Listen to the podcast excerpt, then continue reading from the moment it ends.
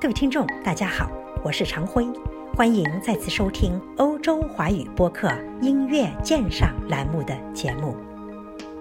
二月三日晚，维也纳音乐家协会大厦金色大厅举办了一场维也纳春之声新年音乐会，在传统的华尔兹篇章间插入了三首中国经典。由此，音乐会华丽转身，成为奥地利音乐家赠予中国春节的一份献礼。当晚是小年夜，金色大厅几近座无虚席，连站票也一律售罄。主播观之颇有感慨。这场选取新颖、别开生面的音乐会由 Friedrich Pfeiffer 执棒，维也纳爱乐世家管弦乐团，也就是 Philharmonic Generations Vienna 出演。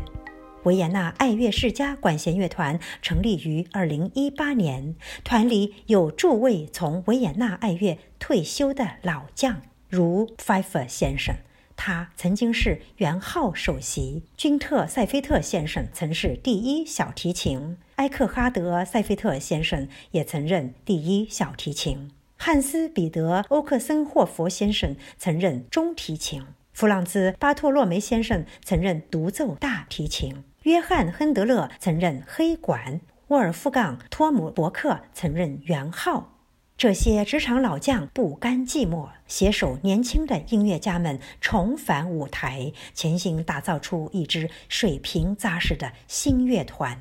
于是，不可小觑的维也纳爱乐世家管弦乐团应运而生。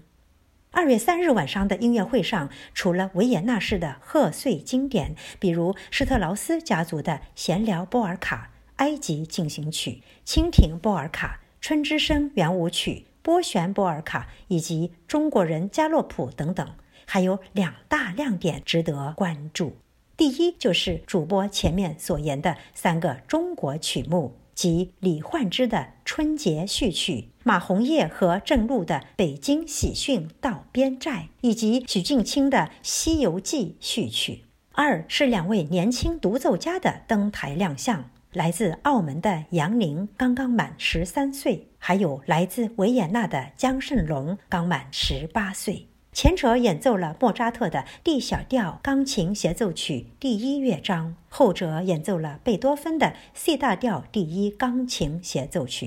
从清朗纯净的音色到渐露锋芒的风范，两位年轻人给当场的观众以大惊喜。主播获悉，两位年轻独奏家之一的江胜龙由维也纳莫扎特国际钢琴大赛主委会推荐。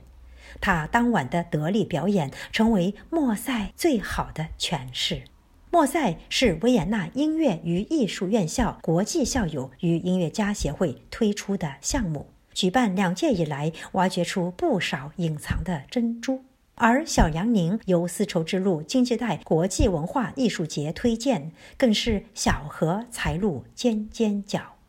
从乐团演奏风格上看，指挥费弗先生秉承了维也纳式的妩媚和优雅，同时他似乎有意无意间淡化了那种几人喜欢几人烦的维也纳式。华尔兹独有的拖耶节奏，使整场气氛更为明快自然，充满了愉悦之情。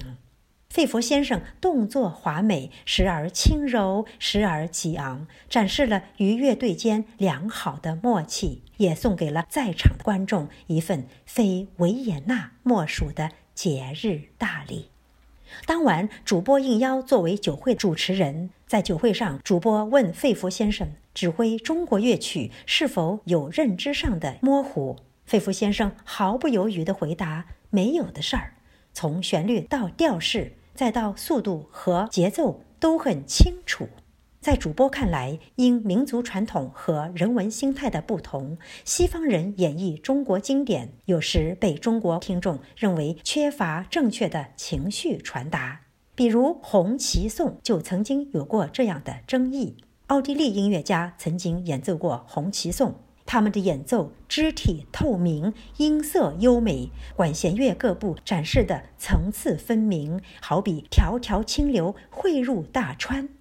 从音乐性上看，可谓完好无缺。但是中国听众却认为他们不够气势磅礴，少了千军万马的厚度和速度。他们更愿意让大川蔓延进小溪，即便有可能牺牲后者该有的色泽。以主播观察，费弗先生当晚的直棒将春节序曲和北京喜讯到边寨的欢快喜庆，《西游记》序曲的铿锵有力，都传达的出神入化，相当到位。在场的中国观众当时还忍不住三呼其好。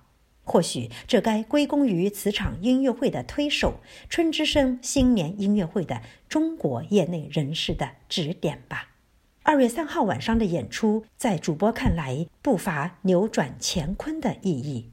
在场的中国同胞当天晚上是买票入场的，与维也纳人共度佳节，而非得到免费赠票去为某种宣传捧场。主播曾经为精听撰文，希望一些同胞不要将这个音乐圣殿误解为大卖场。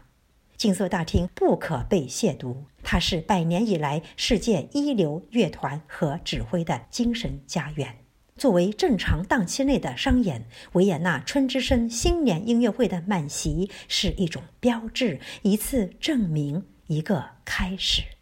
在当晚的酒会上，主播有幸与联合国公发组织总干事李勇先生、中国常驻联合国和其他国际组织代表王群大使，以及中国驻奥地利大使馆商务参赞高行乐先生就音乐会交流了意见、建议和想法。他们对音乐会都褒奖有加，认为其具有创举性，史无前例，让大家重归真正的精听。